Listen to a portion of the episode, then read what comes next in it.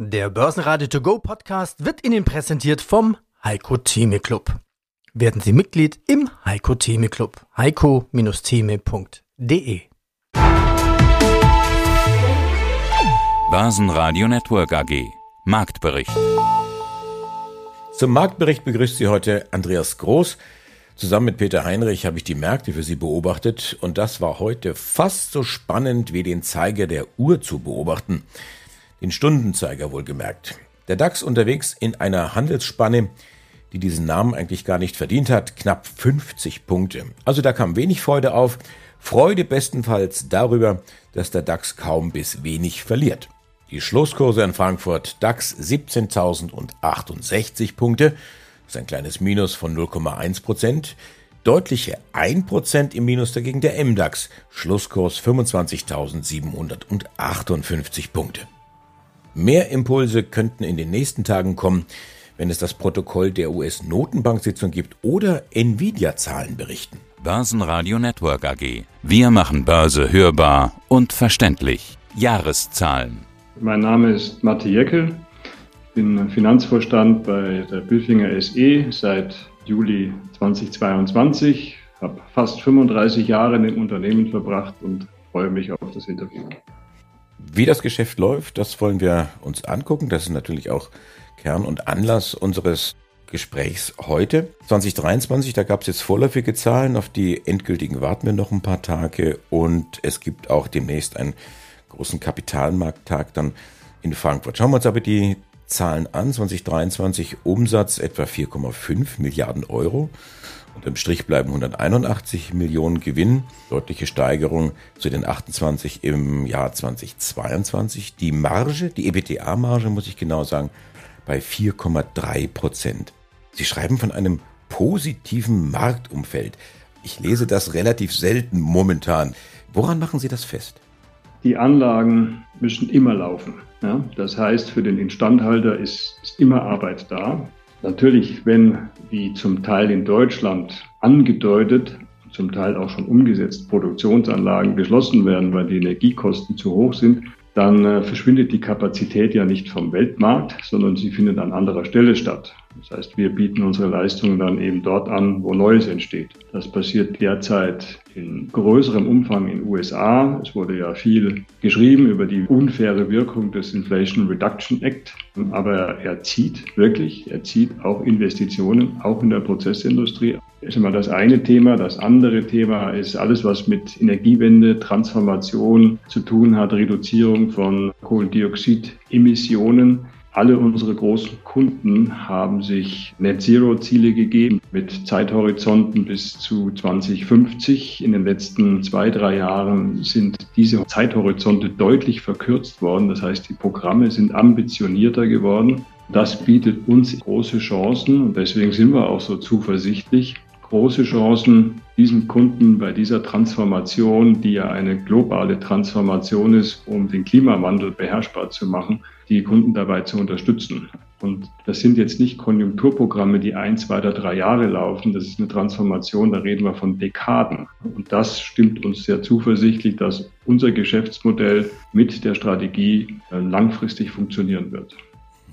Knapp 40 Prozent mehr Dividende ist geplant läuft da der Finanzverstand amok und sagt, boah, lasst uns das Geld lieber zusammenhalten? Ich meine, wir haben ja eine Dividendenpolitik, die haben wir festgelegt, die ändern wir natürlich auch nicht jedes Jahr. Das würde der Sache auch nicht helfen. Wir haben auf dem Kapitalmarkttag gesagt, Teil der Strategie ist, dass unsere Dividende jedes Jahr wachsen soll und dass wir zwischen 40 und 60 Prozent unseres bereinigten Konzernergebnisses ausschütten. Daran halten wir uns. Wir wollen attraktiv sein für Investoren, für die Anleger. Und in diesem Rahmen machen wir dann eben einen Vorschlag. Es muss ja noch, die Hauptversammlung muss es ja dann noch entscheiden. Ja, aber ich nehme mal an, dass sie das tun werden. Nein, der Finanzvorstand, der läuft nicht amok. Wir sind wirklich mehr als ausreichend und sehr gut finanziert.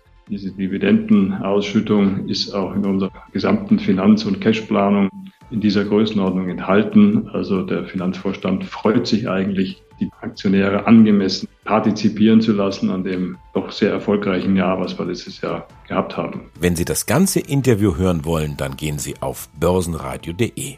Heiko Thieme, globaler Anlagestratege. Und aus dem Börsenradiostudio grüßt Peter Heinrich. Servus Heiko, hi. Grüß Gott nach äh, Bayreuth.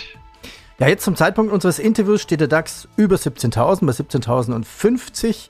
Jetzt haben wir heute schon ganz viele Aktien besprochen. Hast du denn noch besondere Empfehlungen für, für diese Woche? Wenn ich offen sein darf, kann eigentlich nicht so sehr. Es ist also äh, viele Haltepositionen. Wir sind angestiegen seit November, haben alle Indizes, alle Erwartungen erreicht, wenn nicht gar übertroffen. Es läuft noch bis Ende April, dann kommen wir mal in die Atempause hinein. Der DAX-Index wird die 17.000 Marke verteidigen. Erst nochmal, da muss er noch mehrfach testen. Kommen wir jetzt auf die 18.000 Marke, bevor wir die 17.000 Marke testen und auf die 16 gehen. Ich würde sagen, die Wahrscheinlichkeit, dass wir unter die 17.000 Mark nochmal gehen müssen. Das klingt pessimistisch, aber alles andere als pessimistisch. Nur der Realismus ist größer, als dass wir die 18.000 jetzt schon sehen, von jetzt bis Ende April. Und wenn das der Fall ist, bitte selektiv sein und die Werte, die wir genannt haben, sollten eigentlich reichen, denn da kann ja keiner all das nochmal nachvollziehen, was wir haben. Wenn ich einen Wert hätte, ganz klar, ist es für mich unverändert eine VW. Die VW unter 120 kann man sich 100 bis 120 kaufen. Denkenlos, da kriegt man Dividende, immer noch 8%. Wird sie Dividende streichen? Ich glaube nicht. Wir wissen aus dem Fall von Bayer, garantieren kann man es nicht. Und wenn ich eine Empfehlung habe, die ich schon genannt habe, wäre es die Pfizer-Achse. Pfizer Mehr dazu gibt's im Heiko Thieme Club. heiko-thieme.club. In anderen Worten, wir sind jetzt in einer Phase, die mehr als königlich ist. Ich bin nicht ängstlich, ich bin nicht nervös. Wir haben über die Geopolitik nicht gesprochen, nicht wahr, weil sie einfach widerlich ist, was wir hier sehen. Das Wort Nawalny haben wir auch nicht erwähnt, nicht wahr? Wo ich es bedauere, um das nochmal zu sagen. Nawalny wird eine kleine Fußnote werden in der Geschichte. Wäre er im Ausland geblieben, Berlin geblieben, wäre er eine größere Fußnote geworden. Warum? Es lohnt sich nicht, sich zu opfern, wenn man einen Tyrannen, wie da Putin, für mich der Hitler in Russland hat, der jeden kaputt macht. Das haben wir mittlerweile gesehen. Die einzige Möglichkeit, wie man dieses Regime über Nacht verändern kann. Das rein, ich werfe mal im Raum, das klingt brutal. Wenn alle Russen bereit wären, das System zu verändern, gehen auf die Straße. Russland kann seine 140 Millionen Leute nicht erschießen. Das geht nicht. Irgendwann kommt der Punkt hin. Das hat Gandhi bewiesen.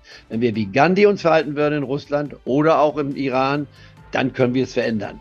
Das wird aber die Bereitschaft zu Opfern voraussetzen und das würde ich keinem empfehlen, denn ich würde mich auch nicht in die erste Reihe stellen. Aber es ist die einzige Möglichkeit. Ansonsten wird das vom KGB früheren KGB kontrollierte System. Das einzige Land, glaube ich, wo der Staatssicherheitsdienst die Regierung stellt, ist Russland. Und das wird so lange halten, nicht nur bis Putin lebt, sondern bis auch seine Vasallen ebenfalls abgetreten werden. Zurzeit einfach unmöglich, aber für jeden, deswegen will ich es auch mal erwähnen, Frau Wagenknecht und andere kann man dabei nennen. Leute, die ich früher mal geschätzt habe, die mit einem Verbrecher mit einem Kriminellen, einem Mörder, nicht wahr, verhandeln wollen, das lehne ich persönlich ab. Das muss sich jeder selbst entscheiden. Aber ich bin glücklicherweise kein Politiker.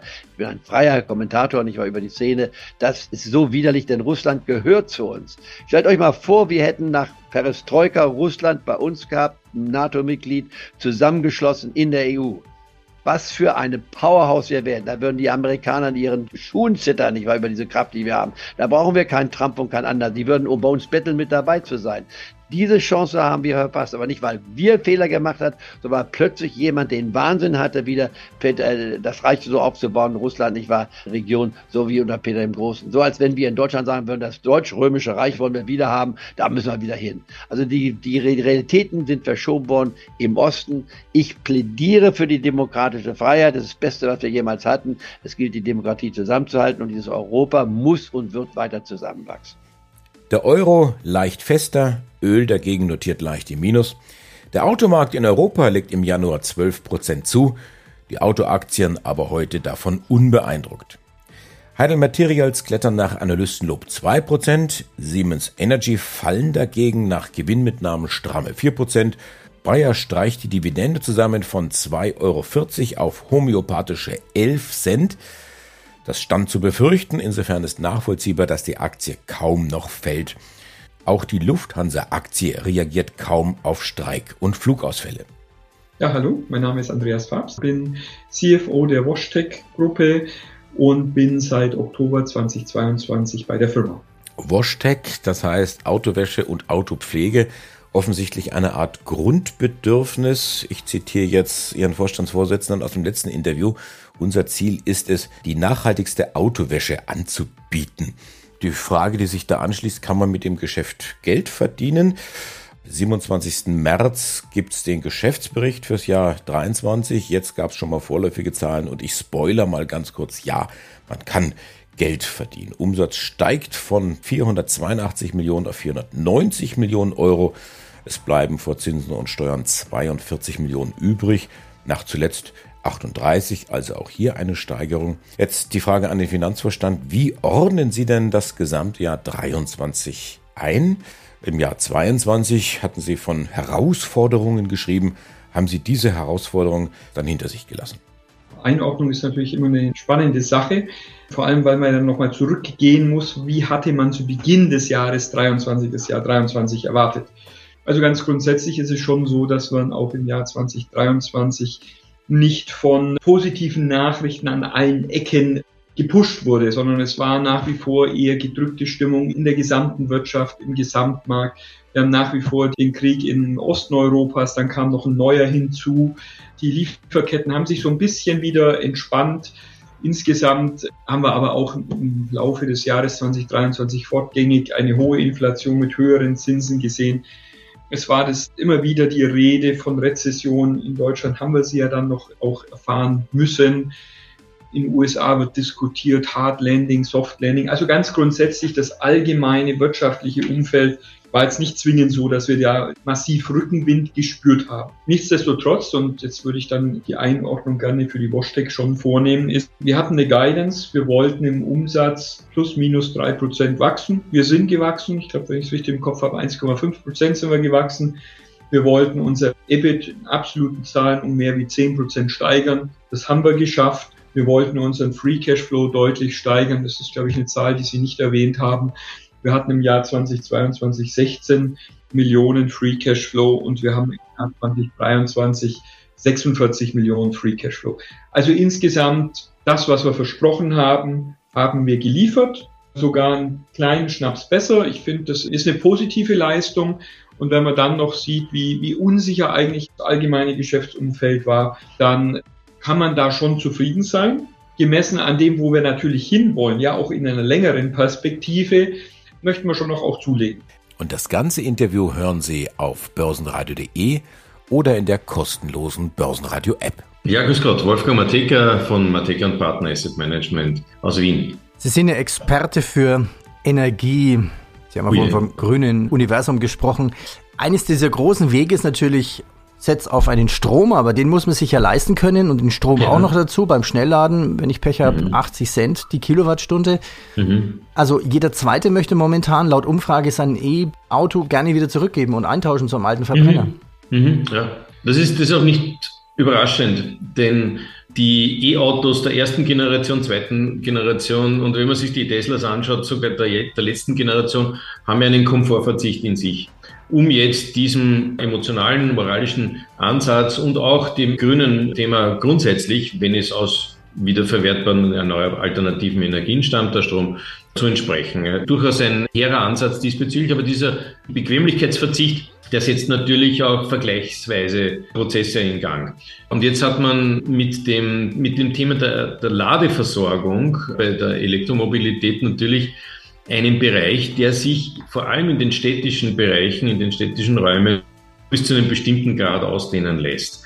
Der soziale Wohnbau ist der natürliche Feind der Elektroladestationen und das kannst du auch in der aktuellen Ladekabelleitungsinfrastruktur nicht effizient hochfahren. Es geht gar nicht, weil die Leitungskapazitäten nicht verfügbar sind, um jetzt, I don't know, ein Hochhaus gleichmäßig aufladen zu lassen. Selbst wenn die ganze Garage mit Ladestationen vollgestopft wäre, was sie ja derzeit in keinster Weise ist. Aber selbst dann hast du diese, diese Ladespitzen, die da notwendig sind, nicht im Boden. Die, die sind nicht im Kabel verfügbar. Also das, das hält die, die, die Leitungsinfrastruktur nicht aus. Die müsste man erneuern. Das kostet Lawinen. Und unter diesem Aspekt ist natürlich die Nutzbarkeit eines Elektroautos auf sein Wohnumfeld, also Einzelhäuser, also Einfamilienhäuser und so, die sind natürlich begünstigt, weil sie über Solardächer vielleicht ihre eigenen Ladestationen aufbauen können. Da macht es auch Sinn.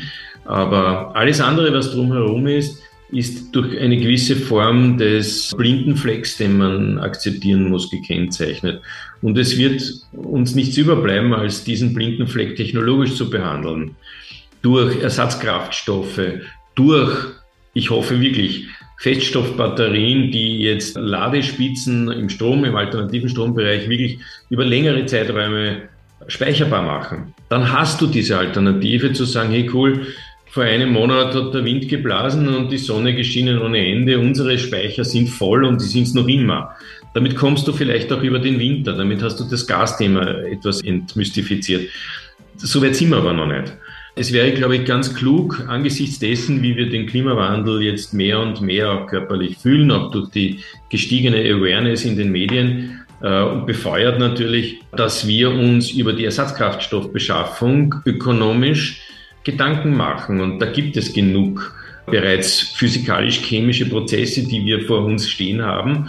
Und interessanterweise wird in Europa immer so viel Theater und Geräusch darum gemacht. In Amerika, überraschenderweise, wird Carbon Capture betrieben in einem Umfang, das man in Europa gar nicht wahrnimmt. Und zwar sehr hoch, sehr hoch. Und äh, die Technologie dahinter, die wird, so schwierig sie auch ist, aber gerade zu einer Art Reife gebracht, die wir in Europa eigentlich in der Hand gehabt hätten, sie an der Spitze der Welt zur Reife zu bringen. Und derzeit spielen wir uns vielleicht herum, ob wir das auch nicht auch wieder verlieren wie die, wie die deutsche Automobilindustrie. Das wäre zum Beispiel ein Lösungsansatz, relativ schnell dieses Grundcharakteristikum des schädlichen CO2s aus dem Umlauf zu reduzieren. Bringen wir es das nicht. Und dann werden die Chinesen auch dabei sein, weil du kriegst auch aus Kohlekraftwerk derzeit bis zu 70 Prozent CO2 raus.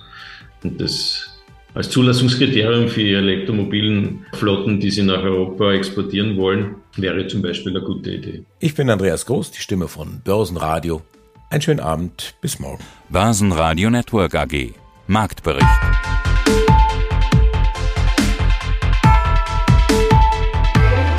Das Börsenradio Nummer 1. Börsenradio Network AG. Der Börsenradio To Go Podcast wurde Ihnen präsentiert vom Heiko Theme Club. Werden Sie Mitglied im Heiko Theme Club. heiko-theme.de